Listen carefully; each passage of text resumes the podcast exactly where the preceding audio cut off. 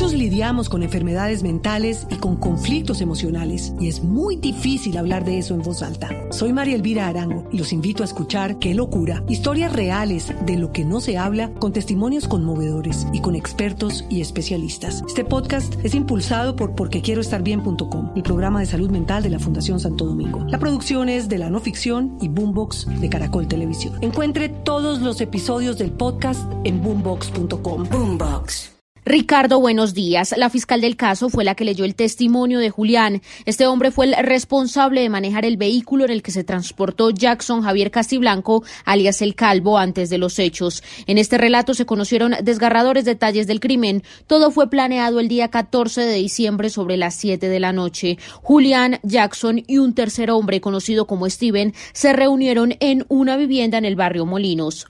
Es cuando Jackson le propone a Julián que si iban a coger, que, que si se iban a ir a coger, es decir, eh, palabras populares, robar, que si se iban a coger un bus. Y que eh, dice Julián que Jackson le manifiesta que ya lo ha hecho varias veces y que le ha ido bien y que se baja como ocho o nueve bichos señalándolo como celulares y que de esas vueltas se ganan como de 2 a 3 millones de pesos. Al llegar a un acuerdo y aceptar el robo, plantean el papel de cada uno en el golpe. Julián, el conductor del carro, y Steven de una moto. Según el relato de la juez, Julián aceptó porque le pareció fácil solo manejar y esperar. Es así como definen los detalles para cometer el delito.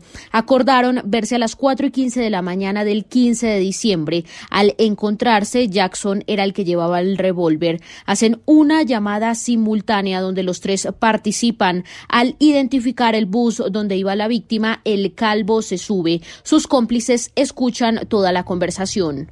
Y escucha cuando Jackson dice, bueno, con usted no es, maneje despacio, no quiero matar a nadie. Los celulares, eh, el que se pare lo mato. Y escucho viejo, baje ese palo, no se haga disparar, baje ese palo. Dos segundos después dice que escuchar dos tiros. Al escuchar alboroto, Julián llamó a Jackson para definir en dónde lo recogían. Al reunirse después de los hechos, el calvo confesó. Y ahí Jackson dice, todo se me salió del control, el viejo no quiso copiar y me mandó con un palo. Yo le decía, viejo, suelte el palo, que no se haga disparar. Y me metió un palazo en la cabeza y sacó un cuchillo y se me mandó encima y pues me tocó pegarle su balazo y dice que él manifestó, le pegué el primero y como no se le, como si no le hubiera hecho nada, y le pegué el segundo, pero ya sentí que todo el mundo me agarró y me dijo, dice el señor William, me botaron al piso.